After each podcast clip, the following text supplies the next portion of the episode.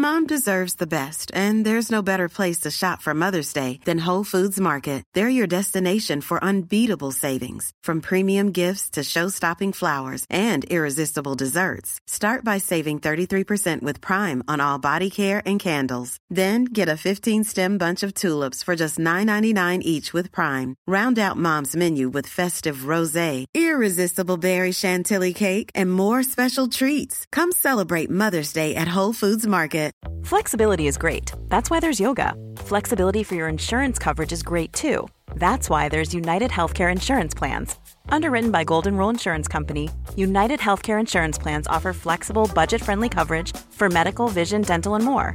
One of these plans may be right for you if you're, say, between jobs, coming off your parents' plan, turning a side hustle into a full hustle, or even missed open enrollment.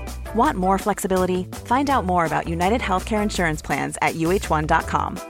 Hi, I'm Daniel, founder of Pretty Litter. Did you know cats tend to hide symptoms of sickness and pain? I learned this the hard way after losing my cat, Gingy. So I created Pretty Litter, a health monitoring litter that helps detect early signs of illness by changing colors, saving you money and potentially your cat's life. Pretty Litter is veterinarian developed, and it's the easiest way to keep tabs on your fur baby's health right at home. Go to prettylitter.com and use code ACAST for 20% off your first order and a free cat toy. Terms and conditions apply. See site for details. ¿Te gustó el setup, Ricky? Sí, sí, está chido. Oye, va- iba a brindar, iba a brindar Ah, como siempre, pero digo, no, si brindamos, Esa- sí, sí, se, se puede. Hay un les choque de quebramos la jeta aquí. y sí. no, no, no. No y no queremos que a un Belvis se le caigan los ojos.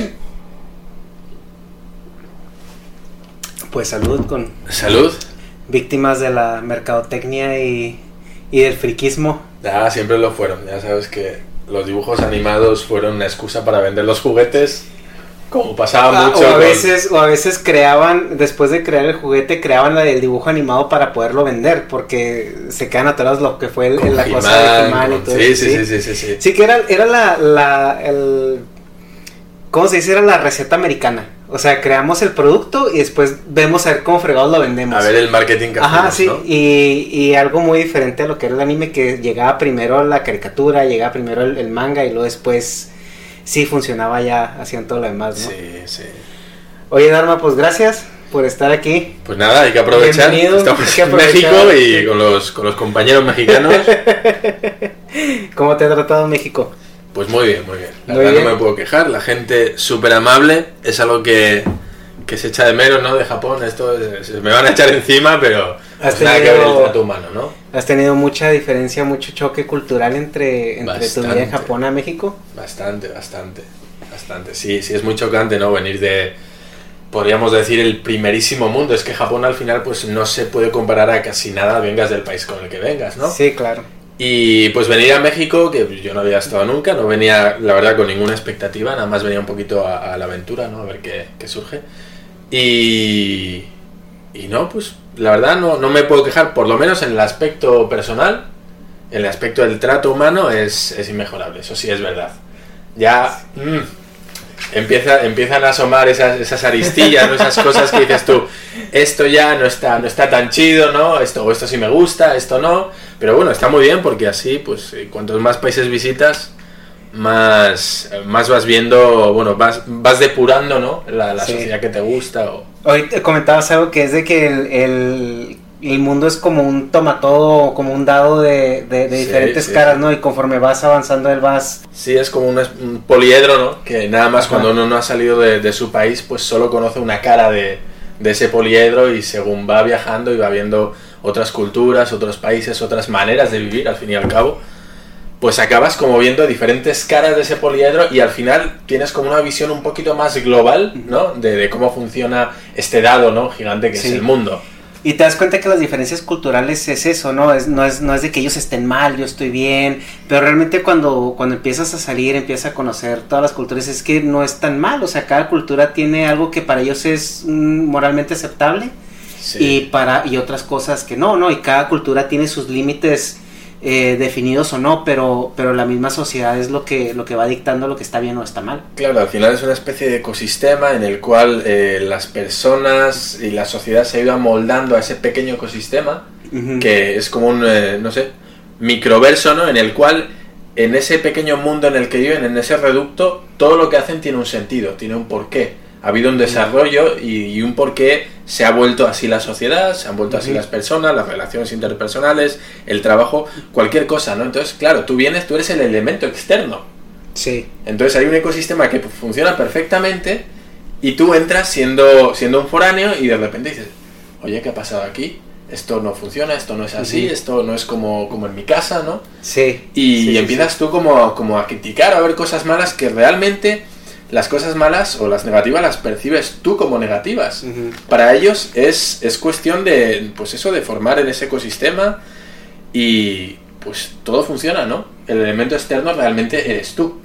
Es que lo vemos también hasta en la comida, ¿no? Porque, por ejemplo, para un mexicano comer todo lo que es la casquería, las tripitas, el estómago de la vaca en el menudo, o, o- o comerse los, los insectos, por ejemplo, es algo que no es aceptable en otros lugares. De igual manera que en Tailandia o en Vietnam, donde sea que se comen los perros o todo eso, o el inverso en India, donde las vacas no las tocan más que para Sí. adorarlas, ¿no? Es, y, y es muy difícil poner esos parámetros de una manera eh, eh, global o, o encuadrada, ¿no? O sea, que tú digas, esto está bien, eso está mal, que aunque sí hay ciertos, ciertas reglas morales, ¿no? O sea, eh, vemos que te puedes meter en problemas por las mismas razones en todos lados, ¿no? Sí, yo creo que hay como un sentido común universal, no sé si Es decirlo un así. sentido común, sí.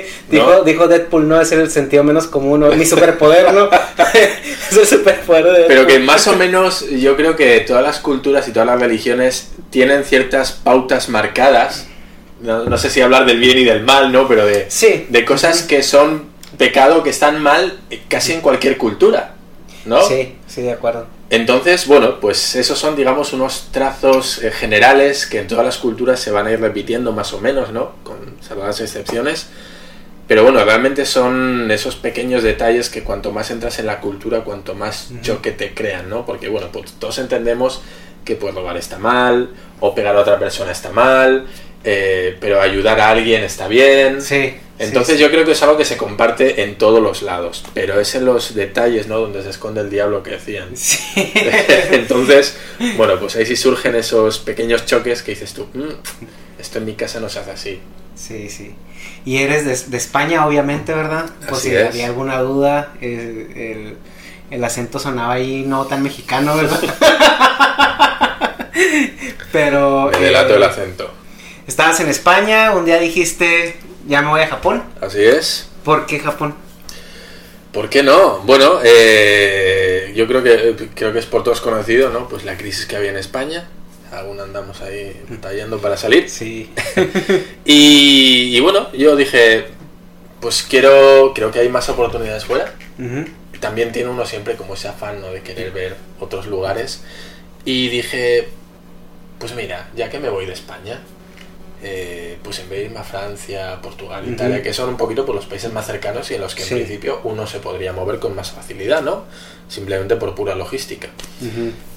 Dije, bueno, pues mira, ¿sabes qué? Ya que quiero cambiar de país, ¿por qué Te fuiste con No, todo, ¿no? O sea... Dije, de una.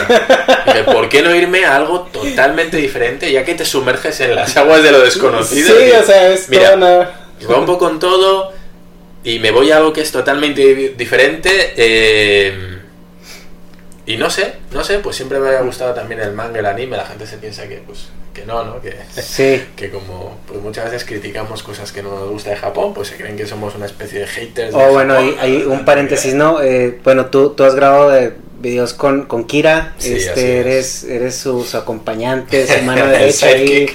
el sidekick, eres el, el alivio cómico, por así decirlo. Entonces, Y, y sí, o sea, es una aclaración porque muchas veces eh, eso, bueno, y bueno, eh, ¿por qué se quejan o por qué...? Pero más bien, bueno, lo platicábamos con Kira en, en, en, en la ocasión anterior, y es más bien que el, el objetivo de ese canal o de su trabajo es, es dar una realidad que muchas veces la gente no se molesta en darla, ¿no? Sí, es intentar dar eh, la, otra, la otra cara de la moneda, Ajá. ¿no? Y, y comentabas algo muy cierto, o sea, Japón es como el líder mundial en, en la autopropaganda, ¿no? Y, y es muy difícil para alguien que está de fuera, sobre todo lo- tú lo ves en México, ¿no? Que México es, eh, Japón es- está embelesado con Sí, Japón, les- ellos, les chifla. ellos creen que Japón es, es lo máximo que hay en el universo. Y cuando llegas a- al canal de Kira contigo y, y chocas en ese concepto, Entonces, muchas veces la gente es muy polarizada, ¿no? Vivimos en el mundo digital, o sea, o eres negro o eres blanco. Sí, así O sea, es. no, no puedes tener una, una opinión centrada y si dices, es que Japón tiene esto malo, ah, entonces lo odias, ¿por qué no te vas? ¿Por qué estás ahí? O... Sí, estamos, bueno, en un momento de la historia y de la sociedad en la cual, pues, eh, parece que no hay grises, ¿no? Y si criticas algo, eh, en vez de criticar el detalle o decir, mira, pues esto es lo que no me gusta, parece que al criticar algo criticas todo el sistema, ¿no? Como, no sé, como no me gustan las aceitunas, pues no sé, pues ya no, no, no te gustan los frutos secos o no te gustan los... Y es, no, pues no me gusta esto en concreto, ¿no? La gente Sí. no es capaz de ver el contexto en el cual se Mm. está desarrollando ese- esa crítica o ese... No es un, no, pues no me gusta y es asqueroso y todo es una mierda, ¿no? Y la gente se lo toma un poquito así. Realmente, bueno, pues intentamos eh, comentar pequeños aspectos que no conforman un todo, sino que es esto en concreto no me gusta. Sí. Eh, pero bueno, sí, pues eso, tenemos el canal en el cual, bueno, comentamos muchos aspectos, tanto positivos como negativos, y es verdad que a lo mejor, pues lo negativo pesa más. Pero eh, igual, o sea, casi no hay nadie hablando de eso. Entonces ustedes suplen esa, esa parte que es, como decimos, un inmigrante tiene problemas, o sea, donde llegues. Porque el cambio de cultura, el cambio de idioma, el cambio de la forma en que te comunicas, de, Sí. de todas las maneras, o sea, de, de la forma en la que te comunicas emocionalmente, eh, ver- verbalmente, eh, eh, tu lenguaje físico es, es diferente. O sea, hay cosas que haces en, en- con, con tus amigos eh, latinos o en, o en tu casa que eh, puede ser una ofensa muy grande para, para Claro, otra es persona. algo otra tan sencillo como, y bueno, los que hayan estado en Japón, tú has estado, si habéis tenido oportunidad de intentar abrazar siquiera a un japonés. Es imposible. O, o ponerle la mano en el hombro, ¿no? Algo, o dar una palmadita, que es algo muy común para nosotros, ¿no? Un contacto físico, aunque Sí. sea leve, para ellos eso es una invasión terrible de su intimidad, ¿no? Y se sienten muy violentados. Ujú. Oye, a mí me ha pasado varias veces ir a abrazar a, pues, a un amigo, incluso japonés, o a un conocido, hombre, ¿qué tal, cuánto tiempo? Y ves que la persona se queda como un maniquí que no sabe muy bien, así como, bueno, dame el abrazo, pero ya, ¿no? Sí, o sea, que se acabe rápido, ¿no? Sí, como con la gota, ¿no? Aquí de, ay, ya. Y, ni hablar, nos- y ni hablar del saludo de beso, ¿no? O sea, que se, que se usa mucho en, en, en Claro, Europa, claro, y, en- y, pues a mí también me pasa aquí en. México, que en España damos dos, aquí en México se da nada más uno. Sí, uno, uno solo. Entonces damos el primero y al segundo ya la chica se retira y yo aún sigo como buscándole la vuelta y me quedo como ahí a medio gas de ¡ay! Sí, pero no. Y pues en Japón que el contacto físico es algo bastante íntimo, ¿no? Pues imagínate, dar la mano es como ya. El máximo es, bueno, te doy la mano y ya con eso he cumplido Sí. eh, mi cuota de contacto Sí, físico claro. contigo. Y, por ejemplo, si te decías que te gustaba el manga, el anime, sí. Y, y- pero esa fue tu motivación, aparte de, de- de explorar lo Sí. completamente desconocido, ¿no? Sí, Yo creo yo que llegaste a un punto de, si ya vamos a hacer esto, vamos a hacerlo bien. Exacto. Y dije, bueno, pues ya que voy a salir, ¿por qué no aprovechar y viajar a un país que yo creo que, bueno, pues a, a los que nos gusta el manga y el anime, pues yo creo que es como la meca, ¿no? Los videojuegos. Sí. Japón es como, Sí. tengo que ir una vez en la vida. Sí. Así que aproveché ese momento de valor y dije, bueno, mira, ya que me voy, le echamos huevos y pues vamos allá, ¿no? ¿Y sabías hablar japonés cuando fuiste? No, no. O sea, fuiste a la aventura. Sabía, o sea, sabía algo de hiragana, algo de katakana, o sea, yo creo que lo que todo el mundo, ¿no? El, Entonces el tú- no sé qué. Tu motivación fue netamente, o sea, voy a hacer un cambio, Sí. que es lo que me llama la atención para hacer el cambio, me soy fan de esto, Eso es. va, a ver qué pasa. Exacto. dije, ¿Qué es lo peor que puede pasar? Bueno, esa frase, siempre que tú dices esa frase, ya sabemos que pudiera- ¿Qué, qué podría salir mal, no? El doble es lo que te estás imaginando. ¿no? Voy a pulsar este botón. ¿Qué podría salir mal? bueno, pues. Voy a ver Dragon Ball en castellano. ¿Qué podría salir mal? No, nada. Nada. Son Wanda, digo, onda vital. Bueno, ¿Qué entonces. más da? No, eso es algo que. normal. Y, y sí, bueno, pues imagínate, yo iba con toda la ilusión del mundo, ¿no? Yo creo que como todo el mundo, toda persona que va a Japón, con ese afán de que, de, no sé, de, joder, pues voy al, al país del manga, el anime, los videojuegos, el cosplay, ¿no? Todo eso que, que tanto nos llama la atención y que desde fuera, pues digamos que es prácticamente lo que copa el 90% de, de, lo, de lo japonés y luego el otro 10% podrían ser los samuráis, ¿no? Sí. Entonces podría ser un Sí. poco en ese porcentaje, Los ¿no? samuráis, los samuráis son cool hasta que los ves en Naruto, ¿no? Ah, sí, ahí ya, ya la, caga- la saga de los samuráis. Ya resbaló ahí. sí. Kishimoto. Kishimoto nos falló al final. sí. Kishimoto. Pero bueno, yo creo que Japón vende muy bien su imagen. Ahí ha hecho un trabajo increíble, no se le puede negar. Hizo un marketing brutal. Comentaban algo en un video que vi que decían, es, es como, o sea, es tan ridículo el marketing de Japón, que es como, por ejemplo, si en España todavía se hicieran comerciales de gente vestida de caballeros, ¿no? Y, Exacto. Y como si en México se hicieran comerciales de con gente así como de aztecas en... Eso es, eso es. Entonces ellos impulsaron mucho esa imagen y pues han conseguido que se meta en, en la psique popular, ¿no? Ujú. Esa sensación de que Japón está lleno de, de manga, anime, videojuegos, samuráis, empresas súper competitivas, ¿no? El- trabajadores súper super duros, muy puntuales, muy todo como muy eficiente, ¿no? Sí. Y bueno, yo creo que a base de martillear con, con ese marketing, pues todo el mundo como ha ido integrando ese, ese speech visual, que le- ese speech de, de las ideas que les metían los japoneses. Y aún hoy podemos decir que, pues, que viven de eso, porque Japón, una de las, eh, de las grandes facturaciones económicas que tiene es gracias a, al turismo, que desde luego por parte de los occidentales es, yo creo que hay que decirlo y es bastante obvio, gracias al manga anime. Sí, claro, digo, dímelo a mí, ve, ve aquí lo que tienes atrás de ti, ¿no? Ya como que desde pequeñito hicieron ingeniería social con nosotros, metiéndonos en el Sí, del claro. Zodíaco, Dragon Ball, Sí, Ranma. los Gundam y todo eso eh, era... eh, sí, era muy buen marketing. Y más porque, o sea, crecimos con, con toda esa ola de, de importación japonesa, Claro. ¿no? Y, y era algo tan, tan apasionante, era algo tan interesante, que si lo comparabas con el producto que te daban los americanos en ese Mm. momento era, pues, no, o sea, era, era incompetente. O sea, el, el producto japonés en, en cuestión de guion, de animación, de calidad, era de una calidad estúpidamente superior. Sí, sí, y lo comentábamos antes, ¿no? Y sí es verdad que te das cuenta de los las series americanas o coproducciones americanas con otra cosa tenían algo en común, que eran capítulos autoconclusivos.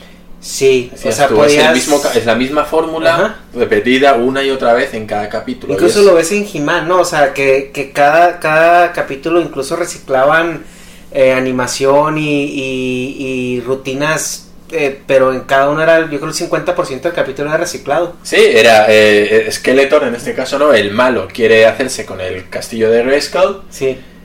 y para ello los urde, urde un- un malvado plan para hacer eso Sí, y al sí. final pues siempre se le desbarata, ¿no? Pero era siempre lo mismo, una y otra vez, una y otra vez. No había una, un arco argumental, Ajá, no había una historia de fondo que acompañara... no había apenas un desarrollo de personajes, el, el personaje ya era así, eran avatares desde un principio y ese papel se mantenía casi durante toda la serie, no había que ninguna evolución. Es algo, por ejemplo, que pasó en Pokémon, ¿no? Porque Pokémon combinó la, la cuestión americana de capítulos autoconclusivos, porque siempre había el inicio, llegaba el equipo Rocket, hacía algo, los derrotaban y había como algo que sucedía completo, que cerraba el arco en, Sí. en- en ese capítulo, pero había una historia de fondo. Entonces, eh, eso sí te, te animaba porque, bueno, si vemos los caballeros de Zodiaco pasábamos 5 o 10 episodios en la misma pelea. O sea, y si vemos Sí, Dragon sí, Ball sí, pasábamos mismo, ¿no? 20 episodios cargando la Genki Dama, entonces Y al final no pasaba nada. No, o sea, no pasaba eran fotogramas de la cara de Goku, la cara de Freezer, Chan Chan, un plano La- más alejado. La, la cara de Krillin muriendo, como Sí, siempre. sí.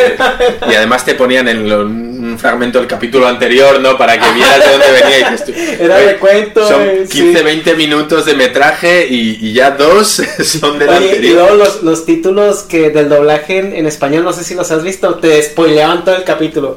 Empezaba Ah. el capítulo y Goku derrota a Freezer. Gracias. Y tú, ah, ya, bueno, pues, pues nada, ya el titular lo dice todo, ¿no? Sí, era muy triste. Un extraño guerrero llega, su nombre es Trunks, hijo de Bulma y de Vegeta.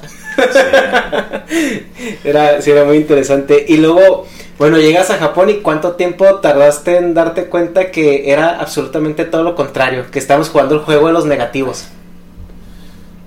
Pues yo creo, a ver, déjame pensar porque, Porque ya hace, bueno, o sea- hace muchos años.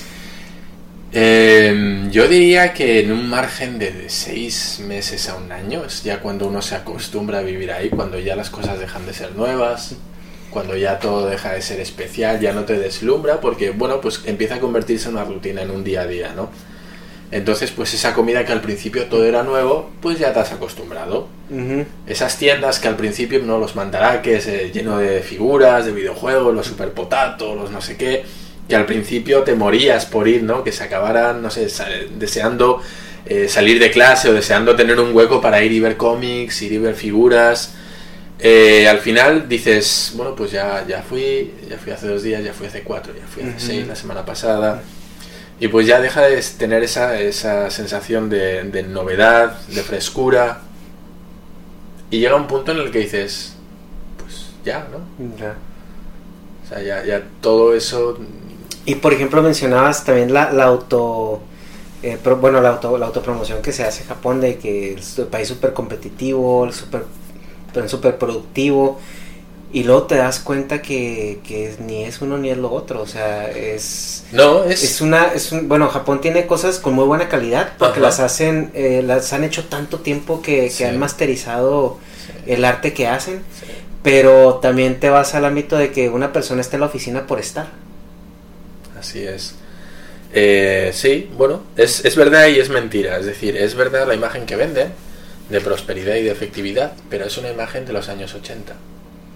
Es decir, en ese momento era una política de empresa que era muy adecuada para, para el tipo de negocios que se hacían en los... Y les dio una ventaja competitiva, incluso, tío, yo soy ingeniero y, y, lo que yo estudié de mejora de proceso, de, de implementación de, de, sistemas y todo eso era son filosofías japonesas. Sí. Son los, eh, eh, los las 5 S, la metodología Six Sigma, todos los, los eh, desperdicios del proceso te los aprendes en japonés, o sea, el Seido, el, Muda, y todo eso, ¿no? Y, y, ellos fueron los que lo inventaron y es muy curioso ver que los americanos son los que lo masterizaron, los que ahorita viven al pie de la letra de esos, de esos términos que ellos inventaron, ¿no? Sí, yo, yo creo que Japón el, el principal problema y es a donde llegamos hoy en día es la, el estancamiento, ¿no?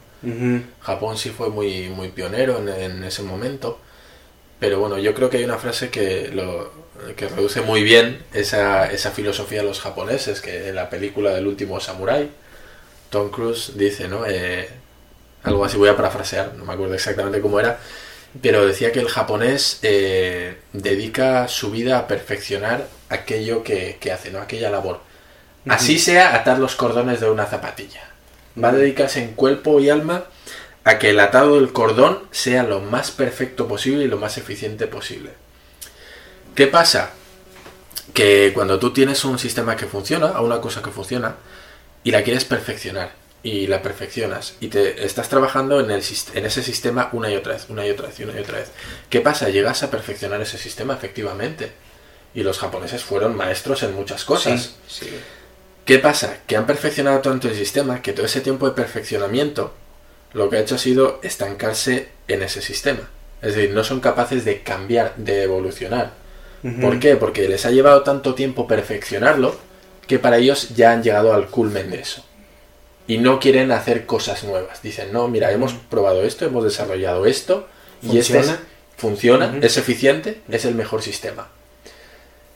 Claro, en una burbuja en el que no pasa el tiempo. Sí. Pero de repente aparecen tecnologías nuevas, programas nuevos. Y todo eso...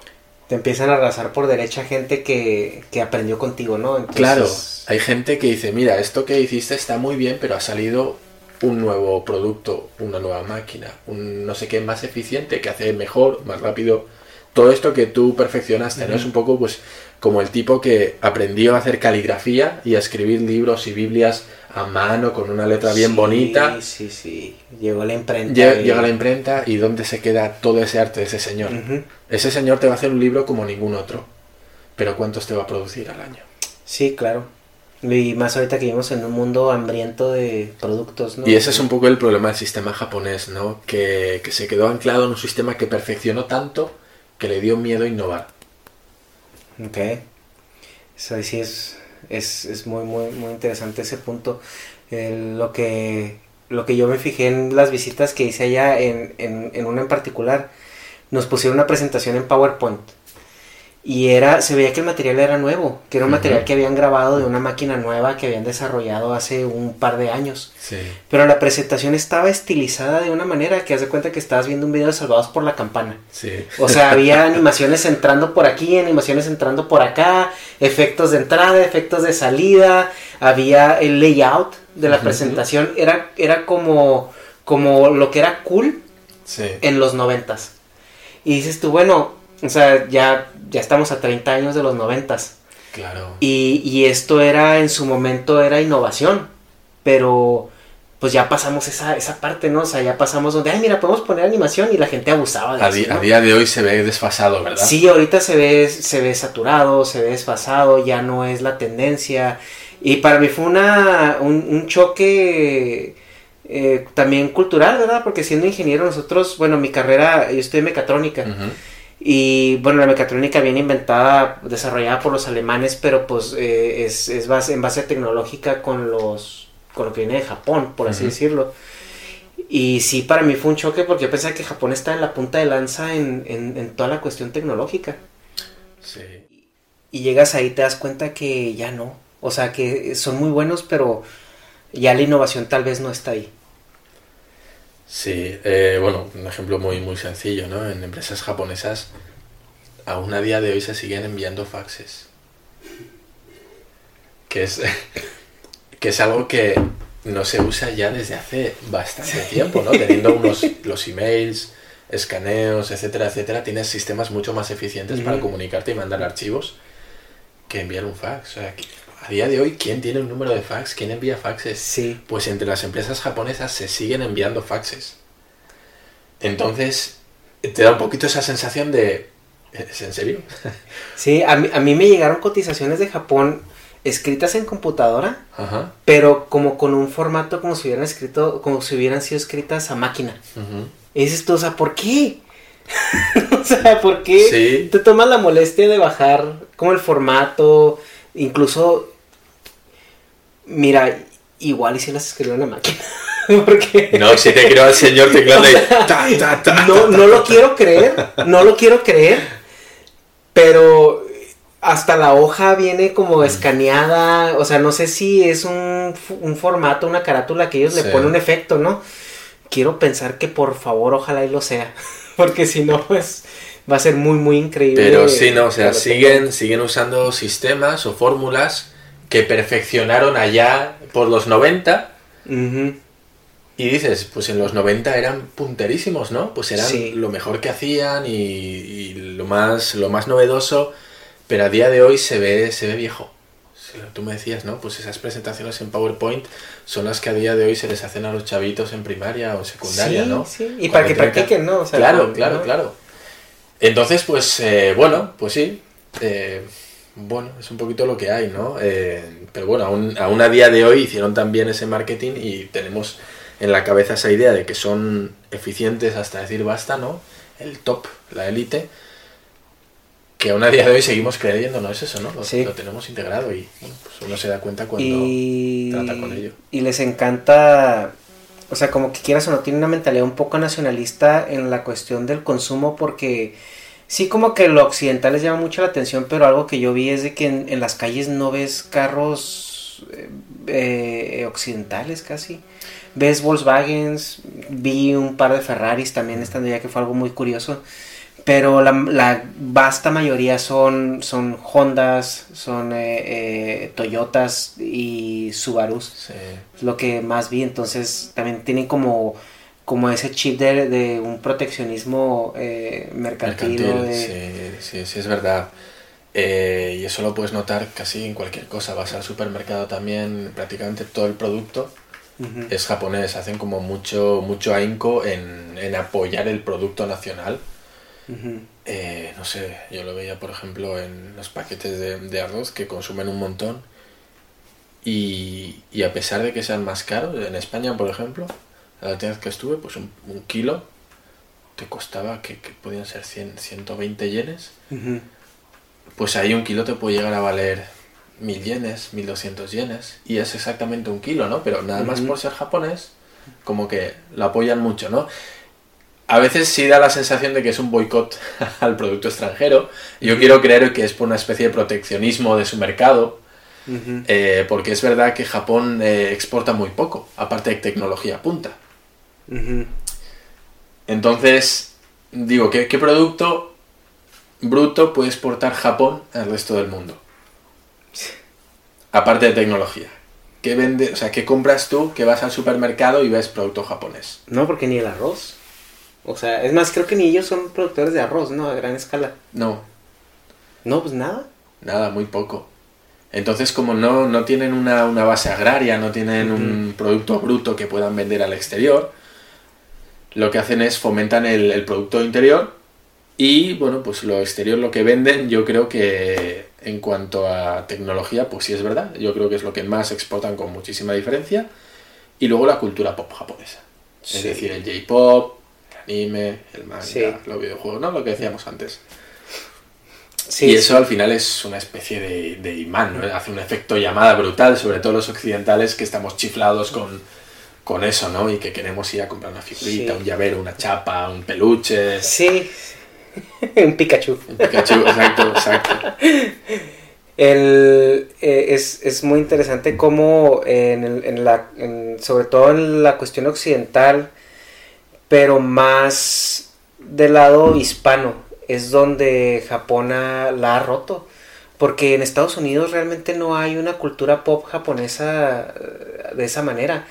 Pero en lo que es México, España, por lo que he visto con, con ustedes, es y en todo Sudamérica. O sea, bueno, México exportaba entretenimiento a, Sudamérica en, un gran volumen. Sí. Y, todo lo que es Latinoamérica y, los lugares hispanos en Europa tienen una fijación bastante interesante por Japón. Te lo digo también desde mi perspectiva personal, o sea, porque yo crecí con, el anime y, lo que más yo recuerdo de, niño fue jugar con los caballeros del zodiaco o ver, ver el anime en la televisión. Había un programa sabatino que era dedicado completamente a anime. O sea, empezaba con Caballeros del Zodiaco a las 5 de la mañana y terminaba con, con Dragon Quest o las aventuras de Fly a las, a las 2, 3 de la tarde. Sí, sí, sí, sí. Entonces, y durante todo, todo ese, esa programación era uno tras otro, tras otro, tras otro, y luego de repente te metían un programa de Nintendo, que era lo que más pegó en México, y, el, programa se llamaba Nintendo Manía. Y me acuerdo que todos estábamos al pendiente porque nos iban a enseñar el truco del juego, el, el qué más iba a salir, dónde estaban las claves, dónde estaban las cosas eh, eh, escondidas, ¿no? Y algo que me da mucho la atención es en el 95-96 cuando salió el Nintendo 64, enviaron un corresponsal a, Japón a ver la, el lanzamiento y todo, porque pues no había internet, bueno, era un internet muy arcaico, no servía para el entretenimiento como hoy, ¿no? Y aparte antes estaban desfasadas las fechas de lanzamiento, o sea, Japón lanzaba algo y salían y el año que sigue, siguiente iba, entraba a Estados Unidos y el año después a México. Y en, España era algo también parecido. Entonces, cuando tú llegas a Japón y, empiezas a vivir todo eso al día, ¿cuál fue tu, tu, sentimiento hacia, hacia ello? ¿Cómo fue? Bueno, la verdad es que yo cuando llegué a Japón, eh, yo creo que es un efecto que pasa mucho en los extranjeros que vamos, y es que de repente deja de interesarnos eso. Mm. Como que cuando estás fuera te resulta muy, muy exótico, es algo que no tienes tan a mano que tienes que buscar en internet, ¿no? Las últimas tendencias en Japón, las últimas series, qué es lo que está de moda, que, no. Pero una vez llegas a Japón, tienes tal saturación, estás tan expuesto a todo eso, que realmente como que pierde a lo mejor ese, ese punto de exotismo que lo hacía tan llamativo, ¿no? Sí. Eso de que sea de la otra punta del mundo, viene de tan lejos y es lo que nos llega, ¿no? Los, los retazos de que... de todo aquello que cuando llegas allí de repente tienes, pues vas a una tienda de estas de manga de segunda mano, colecciones enteras repetidas por tres, tienes, tienes tanto, hay, hay, tal sobreexposición a todo eso que realmente deja de, a lo mejor y te dura un poquito, ¿no? Y te vas a comprar, ay, pues quiero el número uno de Dragon Ball y quiero tener el número uno de tal o de cual, ¿no? Pero llega un punto en el que dices, pues lo tengo en mano, lo puedo comprar cuando quiera, deja de pierde ese punto de exotismo que yo creo que es eh, uno de los ganchos, ¿no? Que, sí. que te manda eso el anime. Y no sé, te digo, yo en mi caso personal, eh, yo consumía muchísimo manga y muchísimo cómic en, en España antes de ir. Y cuando fui a Japón, la verdad es que dejé totalmente de lado. Si es verdad que me Mm. compré unos pocos números que me interesaban. Pero de repente desconecté total- totalmente de eso. ¿Por qué? Porque tenía otras prioridades tales como aprender el idioma, Sí. eh, buscarme la vida, ¿no? Eh, aparte de eso, obviamente, pues todo está en japonés. Y cuando Ajá. no sabes hablar japonés, el manga es muy bonito, los dibujos son muy bonitos, Pero.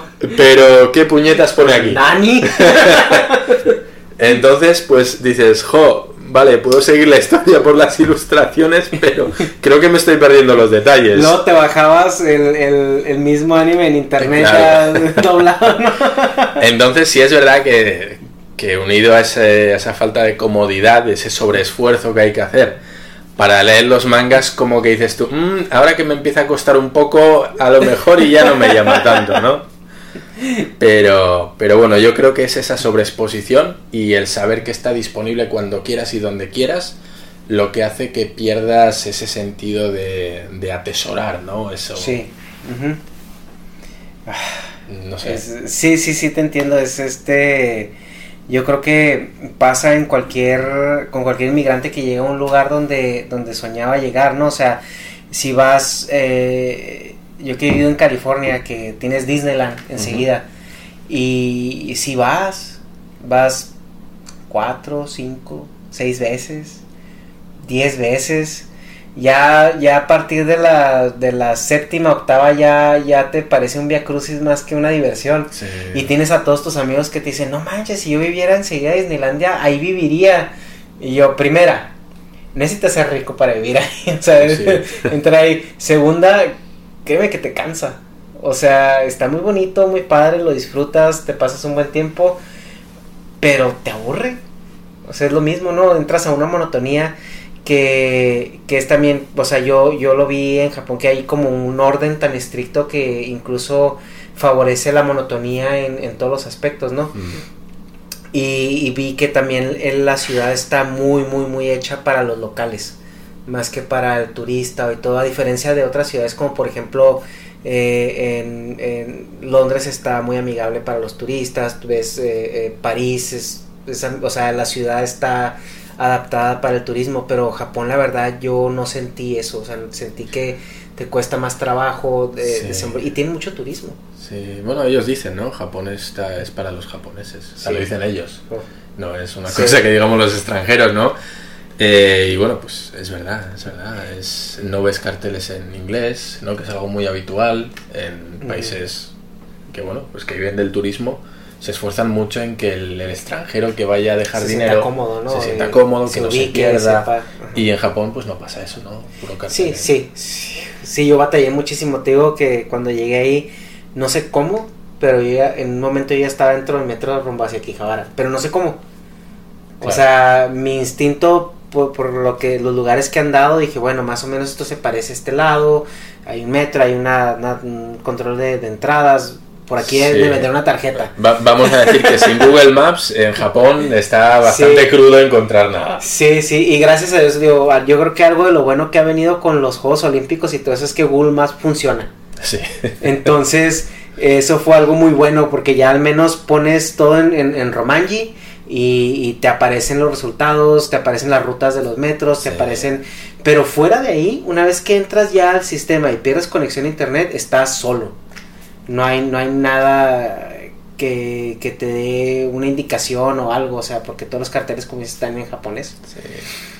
Bueno, y luego el dijiste, bueno, ya Japón, ya, ya, ya, ya, me voy a México. Es... No, al final, bueno, son, son muchos años ya en Japón, eh, trabajados, estudiados, y, y bueno, pues me surgió aquí una oportunidad laboral y dije, pues vamos a, vamos a probar suerte, ¿no? ¿Por qué no? ¿Por qué no? Eh, dije, bueno, pues ya dejé todo una vez en España, ¿no? Eh, a, a México, pues, o sea, a Japón. es más fácil, ¿no? Ya, Y México. digo, ya, pero yo, yo creo que uno como que, que le pierde el miedo, ¿no? Sí, Ya cuando has aprendido a dejar todo tu trabajo, tu casa, tus amigos, ya lo has hecho una vez, pues como que no voy a decir que te inmunizas, ajá. pero sí que la- cada vez te cuesta menos, ¿no? Decir, bueno, Sí. pues ya, ya, ya lo he hecho una vez, pues ¿por qué no? No? Y además, no, pues sí es verdad que venía además con la ventaja de que es un país de habla hispana, Sí, claro. con una cultura mucho más cercana. Y, y con lazos muy estrechos, ¿no? También, o sea. Entonces, claro, con amigos japoneses, o sea, perdón, amigos mexicanos, y vienes aquí, no es como empezar de cero, como me pasó en Ujú. Japón, entonces dije, bueno, pues, ¿qué mal me puede ir en Japón, no? O sea, en, en Sí. México. ya sabes, como dice esa frase, va peor, pero... ¿Qué puede salir mal? ¿Qué puede salir mal, no? Total, ¿qué pasó? Eh, La color banquetas, ¿no? Exacto. Que pobrecillo, yo lo entiendo, yo lo entiendo. Yo, como, como español, yo lo entiendo.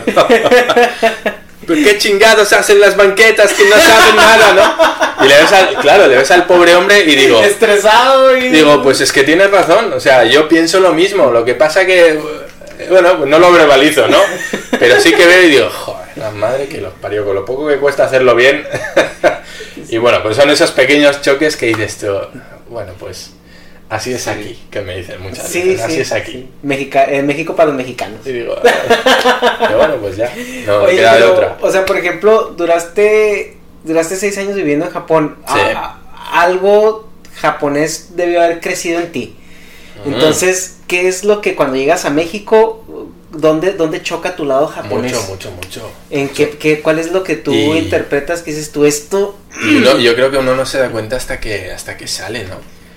Que lo ves en cosas que normalizas de Japón, te haces a la sociedad, a una manera de funcionar, y de repente sales de Japón y te das cuenta que sí te has vuelto en parte japonés, ¿no? Que eres mucho más estricto, que eres más exigente con ciertas cosas. eh, no sé, por ejemplo, a mí pues me chocaba mucho, eh, me sigue chocando en México, ¿no?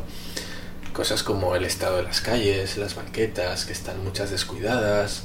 Eh, no sé, las carreteras, por ejemplo, no están señalizadas, apenas hay pasos de cebra, semáforos, hay, hay mucho auto, hay... No sé, eh, como una sensación de, de abandono por el estado de las calles.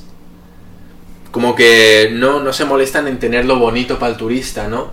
Eh, bueno, yo por lo menos en la zona en la que estoy, eh, no es nada turística, no es una zona turística, no, no viven de ello. Entonces, mm, no sé, como que la gente de ella está acostumbrada y dicen, bueno, pues Sí. así ha sido siempre, ¿no? Para nosotros no es ningún choque, pero digo yo, tío, esto está, esto está hecho mierda, eh, de echarle una manita, un poquito de, de apaño, ¿no? Cosas como, bueno, ya ahí ya sé que es un clásico de los memes, ¿no? Los oxos. Oxxos en todos lados, ¿no? O sea, No, oye, digo- y más, más este donde estás, porque Oxxo ahí nació y ahí está el corporativo y Oxxo para ellos es su joyita así de la corona, o sea, Todo eso, o el 7-Eleven incluso, ¿no? Que yo voy y tú sabes cómo es en, en Japón, que es todo perfecto, limpio, Sí. Siempre te atienden a la primera. De hecho, cuando alguien se para en la, en la fila ¿no? a cobrar, suena el ping-pong, suena un timbre sí. para que el trabajador que esté recolocando, haciendo lo que sea, salga en chinga y se ponga a atenderte, ¿no? Claro, a mí me ha pasado estar aquí en el Oxxo, 11 personas, una filota. Mom deserves the best, and there's no better place to shop for Mother's Day than Whole Foods Market. They're your destination for unbeatable savings, from premium gifts to show-stopping flowers and irresistible desserts. Start by saving 33% with Prime on all body care and candles. Then get a 15-stem bunch of tulips for just $9.99 each with Prime. Round out Mom's menu with festive rosé, irresistible berry chantilly cake, and more special treats. Come celebrate Mother's Day at Whole Foods Market. If you're struggling to lose weight, you've probably heard about weight loss medications like Wigovi or Zepbound, and you might be wondering if they're right for you. Meet PlushCare, a leading telehealth provider with doctors who are there for you day and night to partner with you in your weight loss journey. If you qualify, they can safely prescribe you medication from the comfort of your own home. To get started, visit plushcare.com slash weight loss. That's plushcare.com slash weight loss. plushcare.com slash weight loss.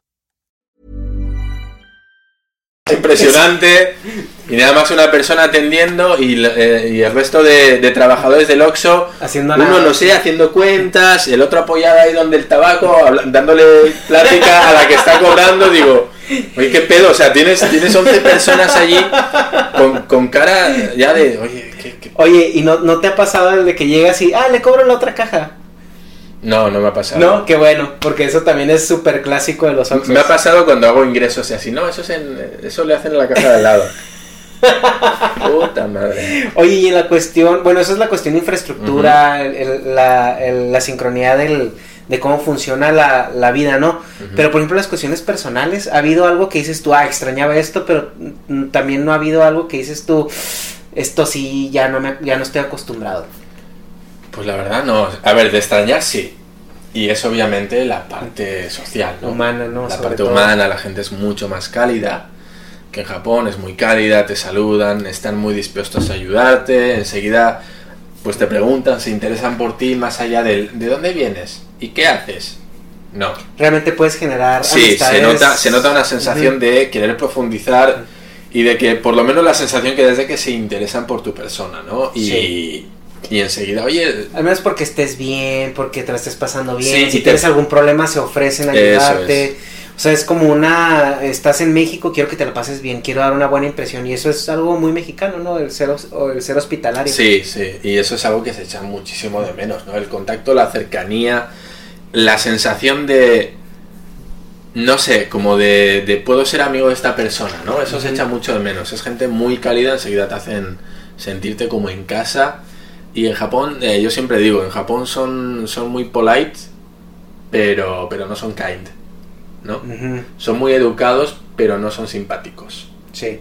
Entonces siempre te sientes muy bien tratado, eso es verdad no sientes que te falten, te van a tener todo al detalle preparado, pero siempre hay una distancia, ¿no? Sí, O sea, yo, yo te atiendo perfectamente como cliente.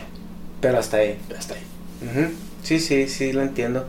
Eh, en México es un poquito más allá, pero por ejemplo algo que a mí me pasa después de tanto tiempo en Estados Unidos es que a veces llego a, a México y, y a veces me agobia que se te acerque un desconocido y te empieza a sacar plática porque sí, porque estás en la fila y, y te sacan más plática más allá de él, oye, aquí es la fila para esto, aquello. Y, y eso es algo lo que antes cuando estaba allí era algo muy común, pero ahorita ya me siento completamente desacostumbrado y hasta cierto punto me molesta un poco, o sea que, Eh, que se me metiche, ¿no? De, Sí. oye, o sea, lo ves así como, oye, pues déjame estar en, en mi rollo, no o sea, necesitas algo, te ayudo, sí. pero hasta ahí déjalo. Pero Entonces, ya, ya, bueno, ¿qué quieres? no, no te ha pasado eso a ti en, en esa la otra parte No, no, la verdad es que no. La verdad es que no, yo creo que... o, te- o los horarios, ¿no? Cómo maneja el mexicano el tiempo que Ah, sí, no, pero eso yo creo que es un clásico y todo el mundo que venga de fuera te va a decir lo mismo, ¿no? La cultura de la horita, ¿no? Y el, el- el luego, al ratito, el luego, luego, y es como ahorita es ya cuando me dé, como dicen ellos, cuando me dé la pinche gana. Sí, por- porque en eso Japón sí es muy bueno, ¿no? Con los tiempos. No, Japón es estricto hasta, Ujú. vamos, hasta decir basta. Y uno se acostumbra y Ujú. exige eso. Yo al final, si quedo con o tengo un compromiso con, en cualquier cosa mexicana y se, se atrasan más de cinco minutos, ya me empiezo a amputar. con cinco minutos, ¿por qué? Porque vengo, joder, yo estoy viviendo en Japón seis años, siete años, en el que están a una como un cronómetro, Sí. eh, son a las tres y son a las tres. Ajá. Y claro, pues uno aprende, se, se malacostumbra a, a ser muy puntual. Sí. Y pues aquí es, pues eso, eh, te digo que quedamos a las 8 para que llegues a las 10. Entonces, cosas así sí que digo, oye, oye, ¿qué pedo? Si te espero 5 minutos, ya más no.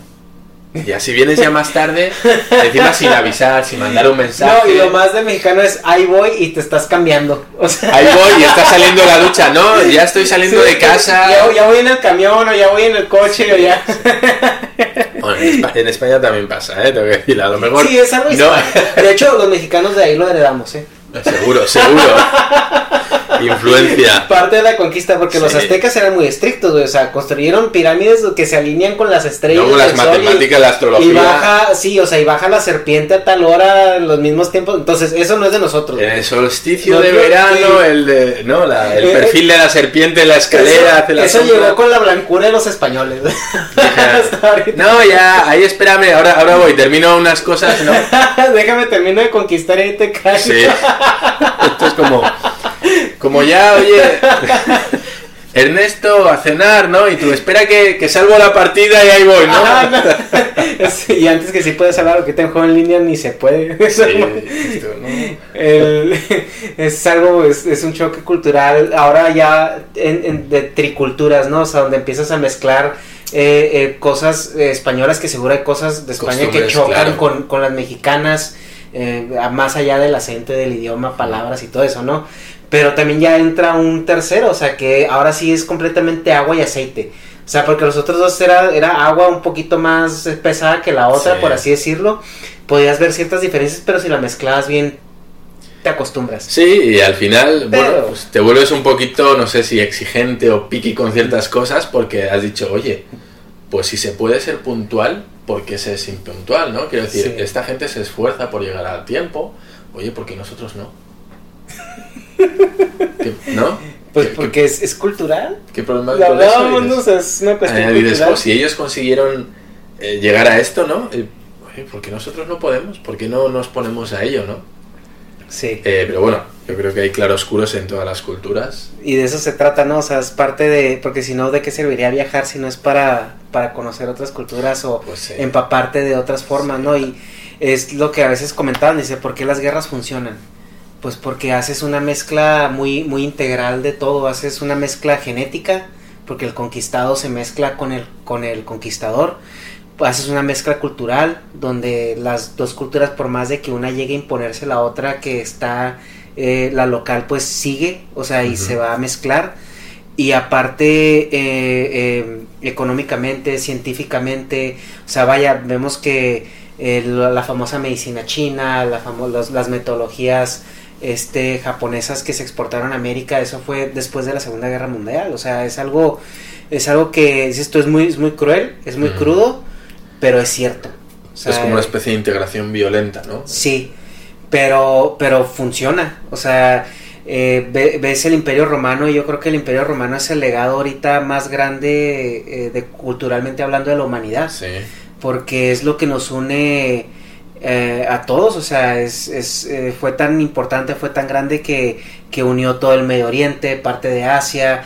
eh, el norte de África, toda Europa y eso después se exportó con la colonización hacia América. Así es. Porque quieras o no, venimos de ahí.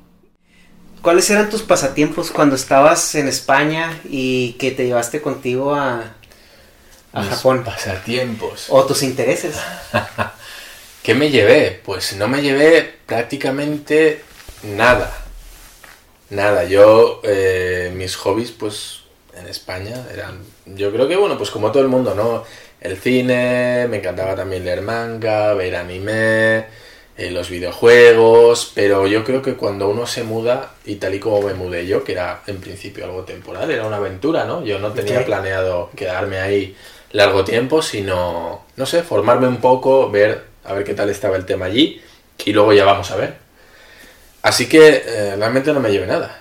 La compu, los calzoncillos, las camisetillas, Lo necesario para sobrevivir. lo justo y necesario. O sea, yo viajé con equipaje de mano, tal Mm. cual. Entonces, eh, bueno, te digo, no, no tenía ninguna pretensión más allá de estar unos meses ahí estudiando, viendo cómo estaba el tema. Así que realmente mis hobbies, eh, pues no, no, me, no me los llevé como tal, ¿no? Pues no me iba a llevar una consola, imagínate. O no te vas a llevar un, Menos- un tocho menos de a cómics Japón, que ¿no? con O sea. eso- claro, claro. Entonces dije, bueno, mira, pues si se da, si se da el caso, pues ya, ya me compro ahí los mangas o me compro ahí un, Mm. un PC o no sé, una consola. Y realmente, mira, como te digo, estás tan ocupado en esa nueva vorágine de adaptarte a una nueva sociedad, hacer nuevos amigos, eh, estudiar japonés, aprender el idioma, estás tan embelesado con todo eso que es nuevo para ti que realmente no echas de menos hacer cosas como leer manga o ver anime, ¿no? Pues porque pues tienes otros estímulos que son en ese momento mucho más importantes para ti. Y yo sí he ido retomando esos hobbies que tenía, pero ya muy con el tiempo. Es decir, ya cuando has entrado en rutina, cuando ya tienes ese tiempo libre, cuando ya no necesitas sobrevivir, Sí. es cuando, bueno, ya tienes cierta comodidad, cierta estabilidad, y es cuando empiezas a aburrirte y decir, bueno, ¿qué voy a hacer ahora para pasar el tiempo, no? pues volvemos a ver una serie o volvemos a comprar un videojuego y así ya me entretengo. Pero al principio cuando todo es un estímulo constante de todo, de sabores, de olores, de visitar sitios nuevos, de... Pues lo último en lo que estás pensando es en leer un manga, la verdad. Por lo menos en mi caso, ¿no? Sí, sí.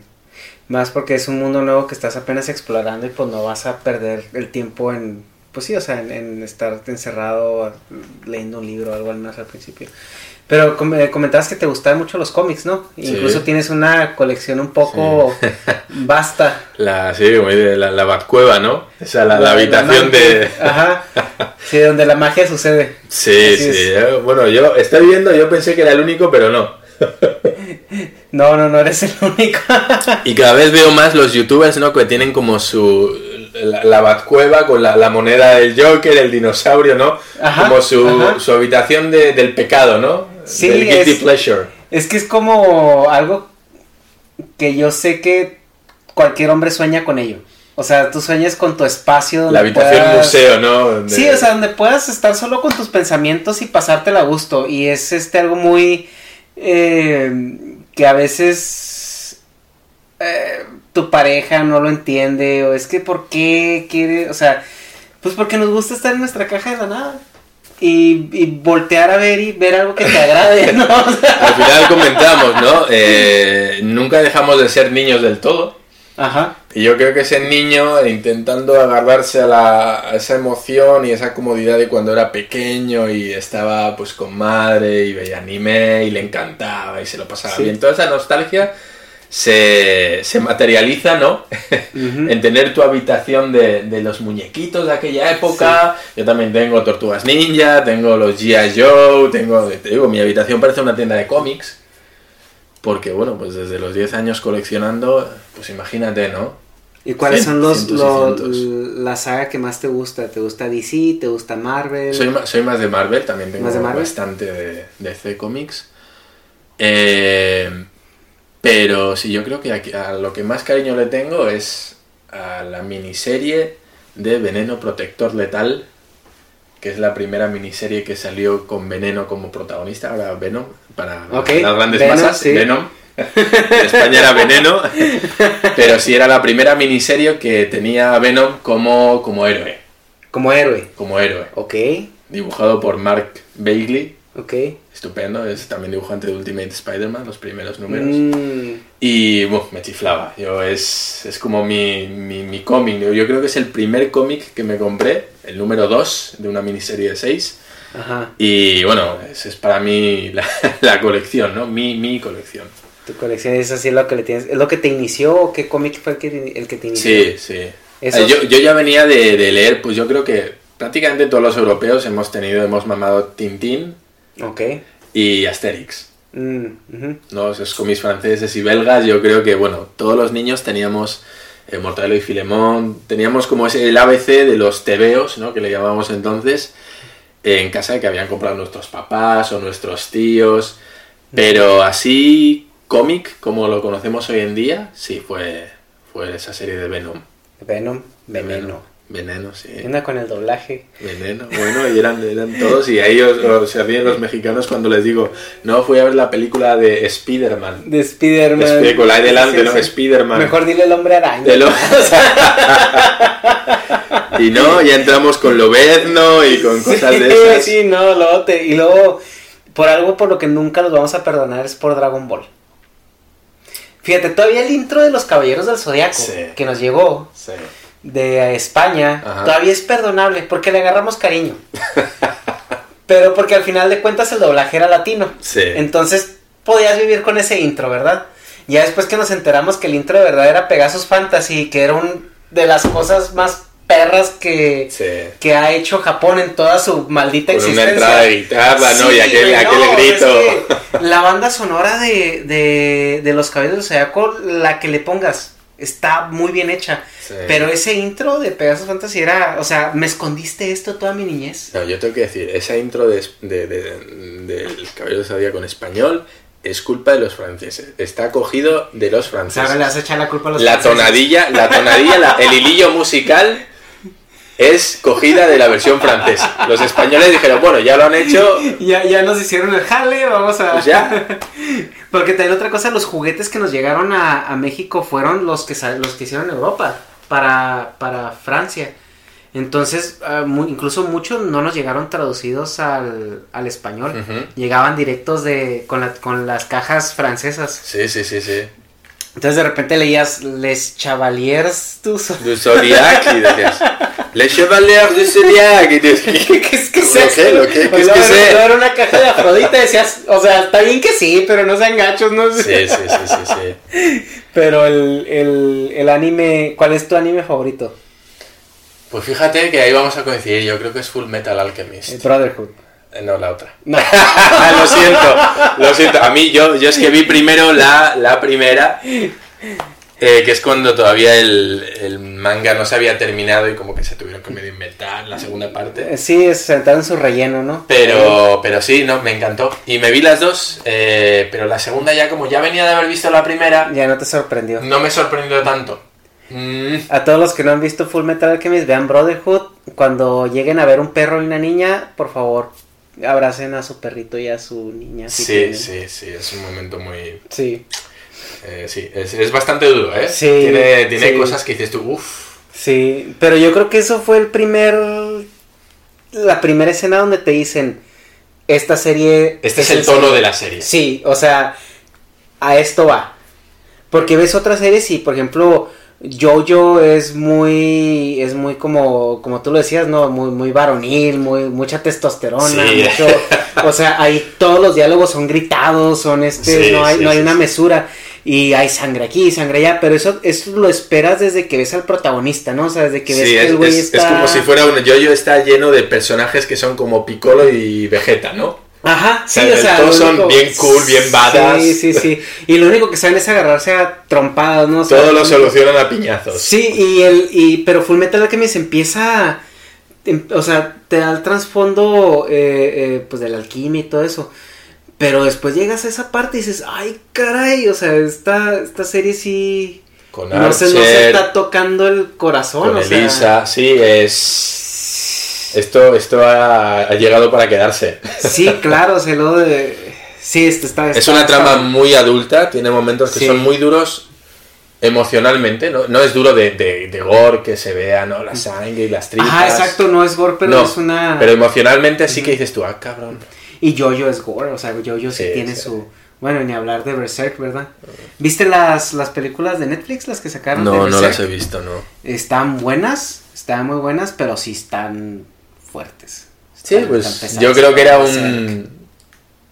No sé, eh, como para llamarlo un anzuelito, el ver una serie así, que en la que los desmembramientos son tan, Sí, no, tan explícitos. Berserk era como Game of Thrones, pero en, en anime, o sea, era... Sí. O no sé cuál fue después que la otra, pero...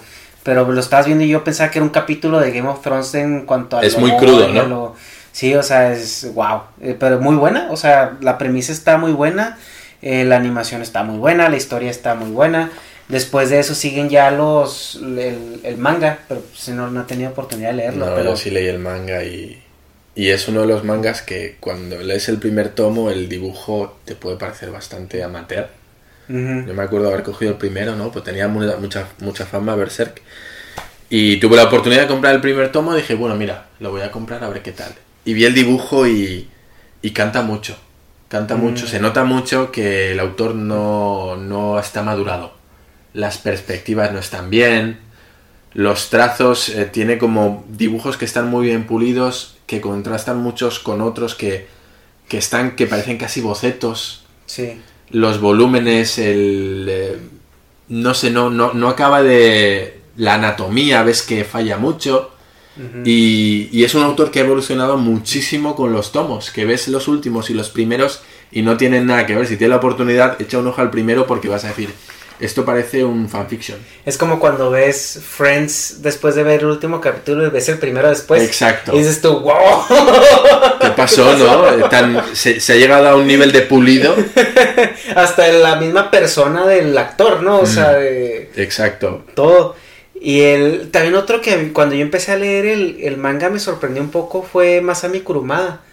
Porque no sé si has visto el manga de Los Caballeros del Zodiaco, los, los dibujos son a veces antiestéticos, Sí. o sea, no es no está como que muy pulido. Sí. A comparación de como lo ves en, en, en el anime, Mm. el manga sí está como burdo, el, pero obviamente está mucho más crudo, es mucho más explícito.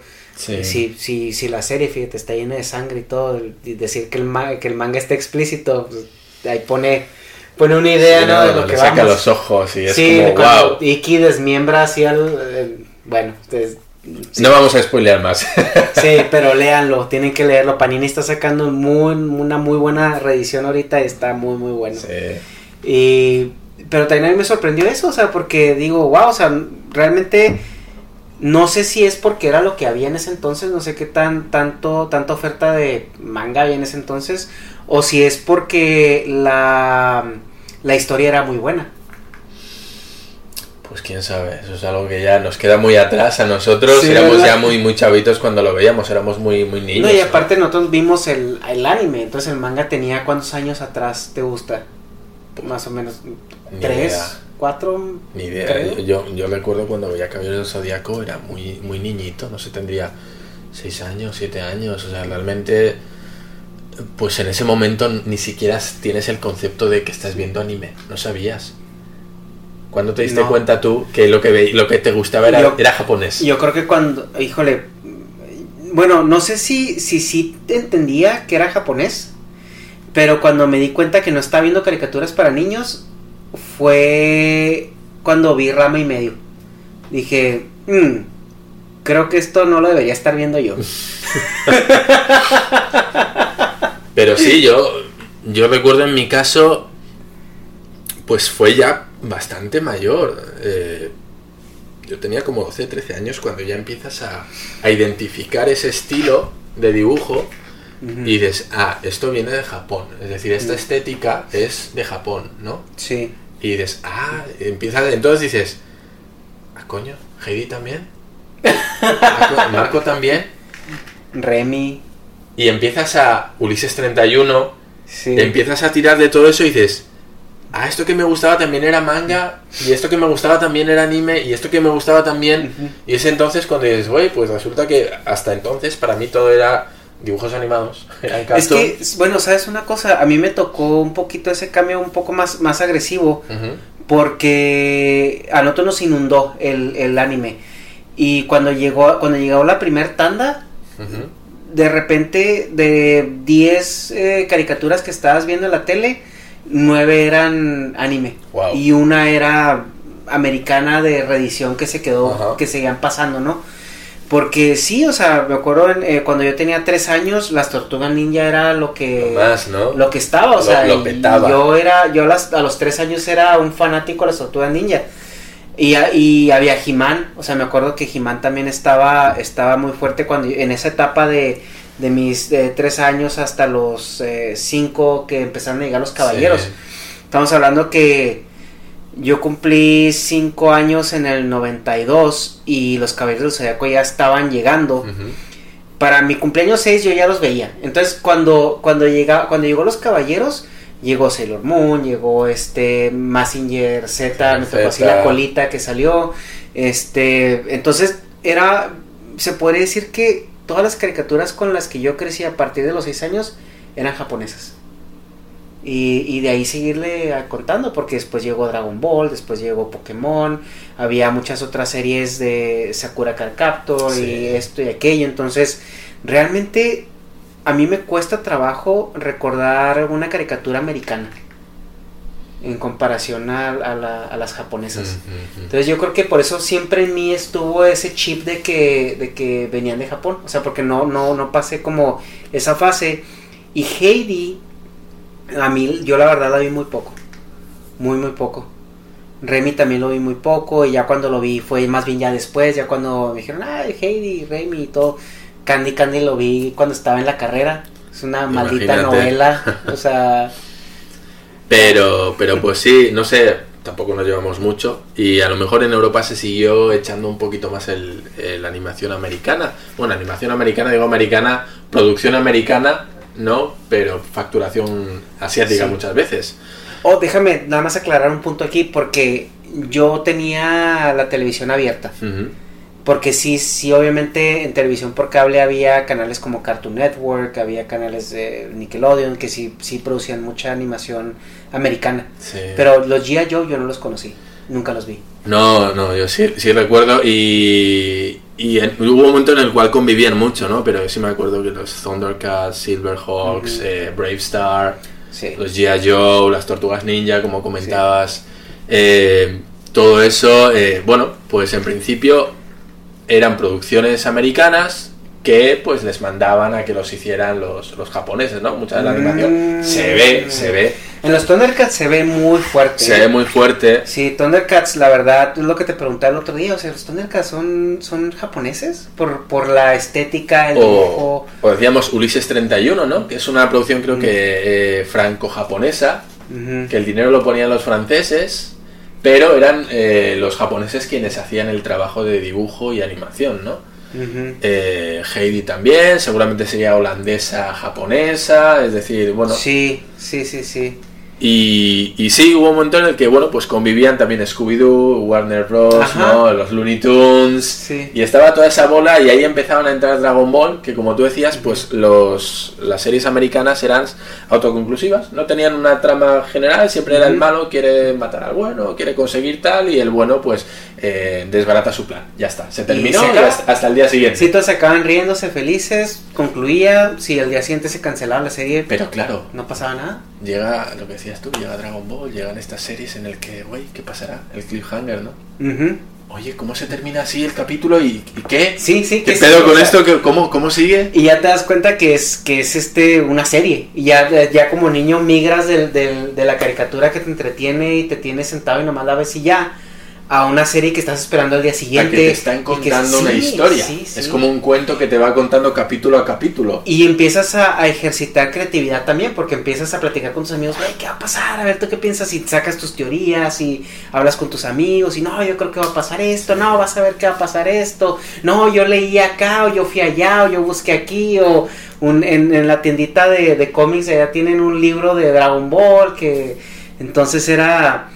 Era un ejercicio, o sea, que también como, como generación nos, nos marcó mucho, o sea, porque te, yo siento que sí despertó esa, esa curiosidad o esa creatividad también en nosotros de, de ver la calidad de las animaciones, ver la calidad de la historia y, y no quedarte nada más con lo, con lo básico, lo simple, lo simplón, lo, Y- lo fácil, ¿no? O sea, Y los americanos, pues se ve que en vez de aprender de eso y evolucionar sus dibujos, se empezaron a sacar series como, me acuerdo, ¿no? Pues eh, Piperán, La Banda del Patio, eran, yo que sé, Rocket Power, ¿no? sí. Ese tipo sí. de series que dices, no, no, Sosas, que no tienen un son trasfondo. Rugrats, sí, ¿no? Sí. Pero sí. seguía siendo el mismo concepto de historias autoconclusivas. Y la animación ya empezaba a ser mucho más infantil, eh, ya se centraron mucho en que esto es para niños, ya no metían tantos, tantas peleas, ya intentaban meter historias como, no, la amistad, venga, somos Sí. amigos, vamos a... Y realmente pues yo creo que fue en detrimento Sí, de la animación americana y pues vamos a ser sinceros, los japoneses se comieron con patatas el mercado de la animación, Sí. o sea, les pasaron Sí, por encima. Y yo creo que hasta la fecha eh, siguen produciendo muchas cosas de calidad. Y se lo siguen comiendo. O sea, eh, bueno, Naruto no es viejo. O sea, es relativamente nuevo en la animación, por Sí, así decirlo. Sí, sí, sí. Y porque estamos hablando de que eso viene desde los 80s, eh, 70s. Sí. Eh, en, la, en la- en la cultura occidental nos llegó eso a finales de los 80s. Y hasta la fecha. Sí, O sea, siguen, siguen, siguen haciendo eso. Y, y en lo que estaba yo en Japón, sí vi, por ejemplo, en las combinis, vi mucho, muchos tomos así compilados de series completas de. Ajá. Y, y algo que, que, que me comentaba aquí es bueno es que el, el- el- el japonés no habla del manga, no como que es tabú que te guste o algo así. Pero aún así está en todos lados. Sí, es, es increíble cómo es una cultura pop silenciosa. Es increíble. a la vez se sienten orgullosos de ella, pero, pero también se avergüenzan como seguirla Da- personalmente. date ¿no? cuenta que es el valor que más venden de cara al exterior, pero que de cara al interior les da vergüenza. Es, muy curioso, o sea, porque yo he visto lo que estuve allá en, en- en los metros, de repente ves, ves gente que llega y abre su, su manga así de que bueno, bueno, le falta un poquito para hacer hentai, o sea, Sí, sí, sí, sí, y, sí. ah, así como que como si nada. Pero no, no sé, no sé qué pasa ahí, pero tienen muy asociado la lectura de cómics, del manga, con ser un nerd en el peor sentido de la palabra, ¿no? Que el ser otaku allá El es... ser otaku ahí es como pues ser un antisocial, nada más te gusta el anime, hace cosplay, o sea, va relacionado con una serie de atributos eh, que le convierten en una especie de Sheldon Cooper, ¿no? Sí, pero incluso es un poco más estigmatizado, ¿no? En, en Sí. ser un ser otaku, ¿no? Porque bueno, no sé si en, si en, si en México te, te han explicado lo que es ser un otaku, ¿no? Que Sí, el otaku que es está- nomás que le gusta lo japonés. Exacto. ¿Qué, qué es, qué es ser un otaku en, en Japón? Bueno, pues como comentábamos, pues el otaku en Japón eh, se le atribuyen ciertos, ciertos atributos o cierto perfil de gente inadaptada socialmente, ¿no? Es gente como que encuentra su refugio en el manga y el anime, que hace de eso su leitmotiv, ¿no? Eh, que se obsesiona hasta un punto enfermizo con tanto con los autores como con la serie, los dobladores de voz, eh, todo eso, ¿no? Eso acaba ocupando casi el 100% de su vida. Mm, Bueno, eh, en nuestro caso yo creo que es un hobby más, Sí. que eso no, no limita el resto de nuestras actividades sociales, ¿no? Pero en Japón, bueno, sí es verdad que tal y como está montada su sociedad, eh, es una sociedad que impulsa mucho al aislacionismo, a no interrelacionarse con otras personas. Entonces, pues hay mucha gente que, lo dicho, encuentra, bueno, pues en el manga y el anime esa especie de refugio en el cual no tiene que interactuar con otros, no tiene que molestarse, sino que, bueno, pues ocupa, ocupa su vida. Y te digo, no solo con el manga y el anime, pueden ser los videojuegos, pueden ser los, los, los gameplay, ¿no? Ujú, Estos, los ujú. montar robotitos. Eh, y sí es verdad que los hobbies o la gente que tiene hobbies en Japón es a nivel Sheldon Cooper. O sea, del hobby hacen su vida, es algo muy importante. Es como un todo o nada, ¿no? O sea, o vas a estar ahí o no vas a estar ahí. Es decir, eh, vamos a poner un ejemplo. Si por ejemplo vienen a una presentación de la dobladora de Goku, que va a Mm. hacer un- una presentación, una firma de cómics o una firma de lo que sea en no sé qué tienda, y esa persona tiene que ir a trabajar, va a dejar de ir a trabajar para ir a, a que le firmen el libro, ¿no? Entonces, bueno, digamos que anteponen su hobby a prácticamente todo lo demás. Y ese pues entendemos que es un problema, ¿no? sí, Porque sí. está, es una afición desmesurada que Sí. condiciona tu estilo de vida. Sí, porque por ejemplo el, el mexicano o, o- o el hispano, no sé, en, en el caso eh, también en España, de que tienes un hobby o tienes una colección y, y por general tienes dos o tres cosas. Entonces como que haces algo, te llama mucho la atención, estás ahí como un tiempo muy dedicado y luego como que bueno, vamos a dejarlo descansar tantito. Sí. Y ya te, te vas, te tomas otra, otra afición, otra vez, y luego como que vuelves en círculos, ¿no? De repente, ok, bueno, ya tengo muy olvidado esto, vamos a volverlo a hacer, es una forma de refrescarte. Pero aparte, como dices, o sea, nosotros, eh, sí, o sea, yo sí, yo sí quiero terminar mi colección de Caballeros del Zodiaco, pero no por eso voy a dejar de pagar la mensualidad de mi coche por, por, por tener la colección, ¿no? Entonces, eh, el, el japonés sí es muy, muy traumado en ese Sí, aspecto. yo, yo creo que lo refleja muy bien eh, la serie como era la, la Rosa de Guadalupe. La- la- el archifamoso No puedo creer que la... episodio del vamos a salvar al mundo, ¿no? Yo creo que refleja muy bien el cómo siente un japonés. Oye, el cómo- perdón, perdón por la Rosa de Guadalupe. No en, pasa nada, en el nombre de todos los mexicanos. Todos pero- hemos hecho cosas malas. ¿eh? Sí, ya sé, digo, como conquistar un Es- país, matar a sus habitantes y Yo creo que la venganza, ¿eh? Ahora vais a chingar vosotros. Os soltamos el reggaetón y la rosa de Guadalupe ahí. ¡Pa! Directo a las costillas. Eh, y bueno, pues eso, ¿no? Eh, yo creo que refleja muy bien la sensación que tiene el japonés de un otaku. Que es una persona totalmente desfasada en esa afición, ¿no? Que, que se pierde en que ella. se pierde en ella. Y Eh, realmente les impide tener una vida normal, ¿no? Por así decirlo. Sí, eso es, condiciona su estilo de vida esa afición. Ahora, el otaku es aquel que, que compraría cosas tan extrañas como por ejemplo el agua con la que se baña su su actora de doblaje preferida y todo eso. Sí. Ok, Sí. entonces eso es el otaku, porque Eso yo, tenía la esperanza de que fuera un enfermo mental, pero No, Es el- no, no, no, no. Y bueno, cuando decimos otaku, eh, bueno, realmente nos referimos a, a persona que lleva su hobby hacia un extremo, ¿no? También conocemos, bueno, el otaku en este caso sería el aficionado al manga o al anime, pero podríamos eh, usar ese término de otaku, por ejemplo, para un forofo del fútbol, ¿no? Alguien para, para quien el fútbol, ¿no? Y su equipo lo es todo. sí, Creo que todos conocemos a esa persona sí, sí. obsesionada hasta el límite con el fútbol, ¿no? Y de que es cuando su equipo pierde, pues ya no quiere Llora, tener sexo no y sabe. llora y hace un pataleo y está de mal humor todo el día y que va su mujer y yo, no, pues ¿qué tal estás? Y no, no, no quiero hablar. Ah, sí, acaba de perder y... ¿No? sí, bueno, sí. pues vemos que esa afición suya, que es el fútbol, condiciona facetas de su vida. Sí, Bueno, pues un poquito así, ¿no? Eh, bueno, para, para que entendamos un poquito el ejemplo más claro, ¿no? Que también habría otakus del fútbol o habría otakus de cualquier otra cosa, ¿no? Eh, bueno, en este caso es del manga del anime y tiene esa terminología de otaku. Para el fútbol eh, nosotros usamos forofo o, no sé, un hincha Forofo. o El hincha, sí, el el hincha, hincha. es algo más, sí.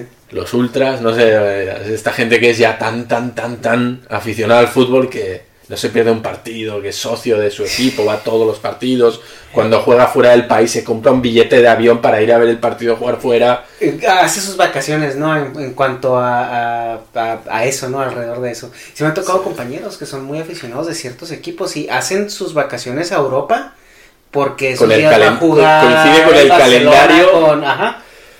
Entonces, bueno, pues ese sería un poquito el equivalente a otaku, pero con el fútbol, ¿no? Entonces podemos decir que, eh, por lo que yo he entendido y las pláticas que he tenido con, con diversas personas, el japonés no es, no es muy bueno para balancear No. aspectos de su vida, ¿no? O sea, es muy extremo en esas cosas, ¿no? Sí, Porque me, me comentaba también precisamente Kira que hay clubs de como japoneses que, que les llama la atención de latinos y como que tratan de actuar como latinos y hacen como cosplay de latinos, pero que llegan a un punto donde asumen esa personalidad. O sea, no es nada más como algo de que como que tú te disfrazas para una fiesta de Halloween, ¿no? Y te disfrazas perfectamente de Darth Vader y vas y actúas como Darth Sí. Vader en, en la fiesta.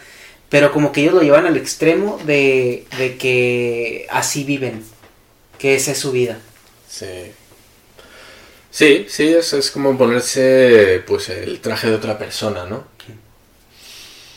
Entonces, pues bueno, sí es verdad que los japoneses por educación es gente que es muy propensa a la inestabilidad.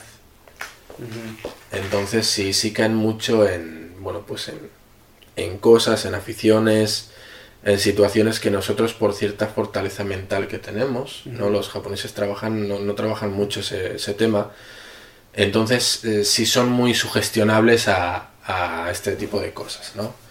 Es, te digo, yo creo que es muy raro que, que un, que un latino, un español, eh, se aísle en su casa, eh, no quiera salir de ella, de su santuario, que se pase 24 horas a la semana leyendo cómics, viendo manga, entrando Sí. en foros, posteando, enviando cartas a- al escritor y... Es muy raro que una persona se, se encierre tanto en sí mismo, ¿no? en, ese, en ese hobby suyo. En Japón no. En Japón es bastante habitual. ¿Por qué? Pues no lo sabemos. Yo, yo creo que es por porque es una cultura que es muy aislacionista. Sí, o sea, será también por la cuestión de la sociedad, ¿no? Porque el hispano, mm, la- a veces la misma sociedad no te lo permite. O sea, si empiezas a aislarte, tus mismos amigos te jalan, o tu misma familia.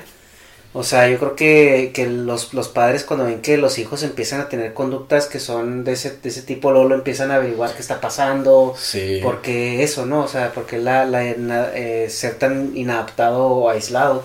Igual este si tienes buenos amigos, eh, ya más adelante no te dejan, o sea, te jalan, te hablan, te... Sí, de hecho, bueno, pues es a mí nunca me había pasado en España, ¿no? Y en Japón lo vi, lo vi mucho. Gente que va sola al cine, gente que va sola a comer a restaurantes. En España eso es una, una no sé, como no tienes ¿Todo está amigos. bien? que si este, tienes problemas, estás Claro, todo bien. ¿cómo vas solo al cine, no? ¿No tienes, en serio, no tienes nadie que te acompañe a ver una película? ¿O alguien con quien ir a comer? Sí, Y en Japón Sí. es totalmente normal.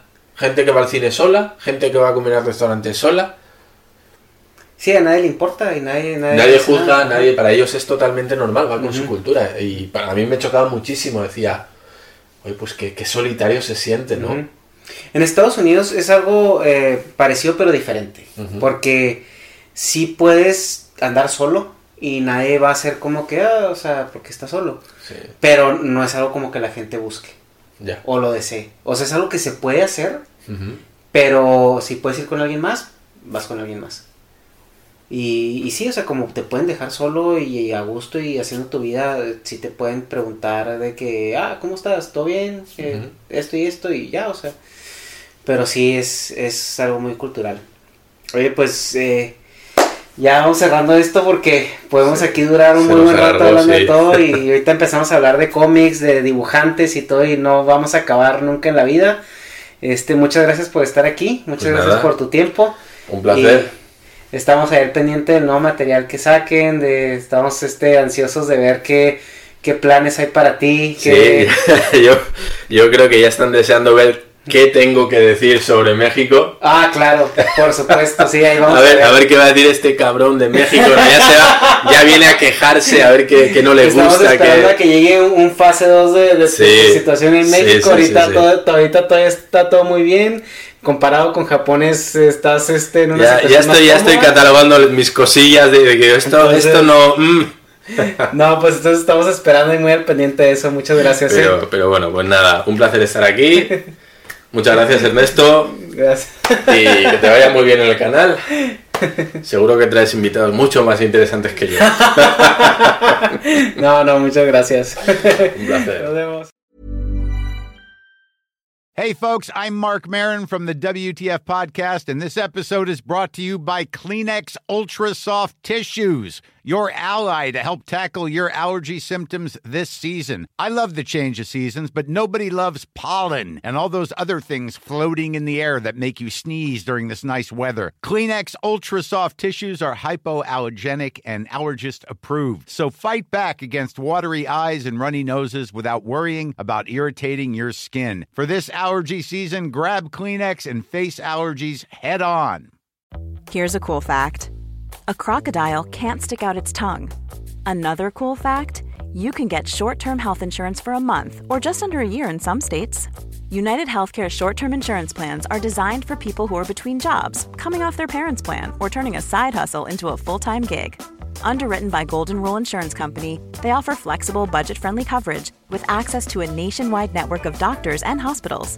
Get more cool facts about United Healthcare short term plans at uh1.com. Hi, I'm Daniel, founder of Pretty Litter. Did you know cats tend to hide symptoms of sickness and pain? I learned this the hard way after losing my cat, Gingy. So I created Pretty Litter, a health monitoring litter that helps detect early signs of illness by changing colors, saving you money and potentially your cat's life. Pretty Litter is veterinarian developed, and it's the easiest way to keep tabs on your fur baby's health right at home. Go to prettylitter.com and use code ACAST for 20% off your first order and a free cat toy. Terms and conditions apply. See site for details.